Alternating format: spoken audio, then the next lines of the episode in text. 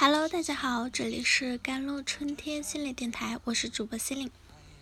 今天跟大家分享的文章叫做《这才是我们真正向往的女性力量》。曾经风靡席卷整个亚洲的港台傻白甜偶像剧时代，已经逐渐的落幕啊。雷厉风行、狠角色大女主引领影视剧的主角，那这。表明着，随着社会的进步，大家对女性的魅力的认可早已不限于楚楚动人的柔弱美了。如今，二零二二年，女性的美早已经是多样化的了，可以是充满力量的。波伏娃在她的第二信中提到，女人的不幸则在于被几乎不可抗拒的诱惑包围着。他不被要求奋发向上，只被鼓励滑下去，到达极乐。当他发觉自己被海市蜃楼愚弄的时候，已经为时太晚。他的力量在失败的冒险中已被耗尽。这段话成为了每个女孩的成长过程中的预言。它是一种女性刻板观念的具象化，成为每一个社会潮流。及趋势，譬如在唐朝，女性以胖为美，杨玉环就成为四大美女之一。譬如现在的金卡戴珊啊，不符合自然人体比例的丰乳肥臀啊，过度的注射痕迹，却被争相模仿。譬如你时常听见的嘱咐，女孩不能太胖，你这个年纪大得了，快点找老公。女性的价值在乎于美，这种美成为了一种遮线的手段。白雪公主被王子吻醒，是因为她肤若白雪；范冰冰之所以巨星，是因为她美的颠倒众生，美丽使得她们拥有了特权。仿佛美就是女性最大的能力与武器。我们会为自己五官不够精致而烦恼，没有同事美丽而自卑。在不知不觉中将自己判刑了。更直白的表达，女孩的美丽的价值实际是性价值。利用性别的优势能尝到甜头的人，才会大肆的宣扬，只要你足够漂亮，就能上位。古代当选贵妃，全家鸡犬升天啊，就如同同样能享受特权，能跨越阶层，抓紧一个有钱的丈夫。成功背后的男人都有一个默默无闻的女人。你要瘦一点，你要更会打扮自己，你要有多点女人味。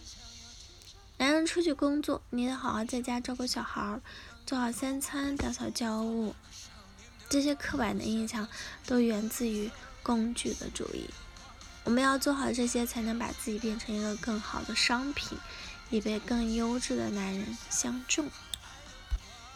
但女性的美。不该被工具、价值所定义。美应该是关乎自信、关乎生命力、关乎个体多样性。美是我想成为什么。新时代女性的价值已经不止展现在躯壳上了。我们不需要靠着姿色张扬男人，或者，而是用自己的双拳打拼出一番天地吧。十年前有弱柳扶风，那这个林黛玉啊，今就有英姿飒爽的花木兰。相较于追求美貌的皮囊，我更建议女孩们去历练专属自己的美。中国女性当然不应该只有拥有穿衣的自由，还有很多自由需要我们去争取啊！为什么？被鼓励要努力，要艰苦，要奋斗，要面对孤独和寂寞，要追逐梦想，要学会没有退路的，都是男性呢。女性被引领着软弱、温和，放弃不切实际的梦想。总有人告诉女孩子：“你有退路，大不了找个男主嫁了，嫁人是可以改变命运了。”正是这样的舆论，让女性独立自主的能力。被削弱了。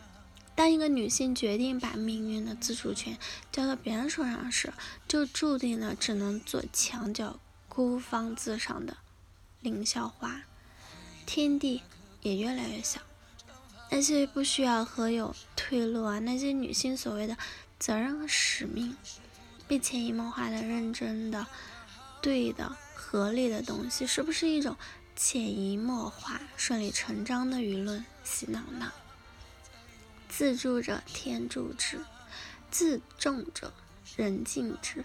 你对你自己是怎么样，别人就会对你怎么样。尊重自己，都是自己赢来的。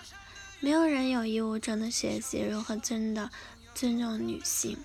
平等不是嘴上说说的平等，而是从心智到行动全方位的平等，是劳动贡献的平等，也是实力的平等。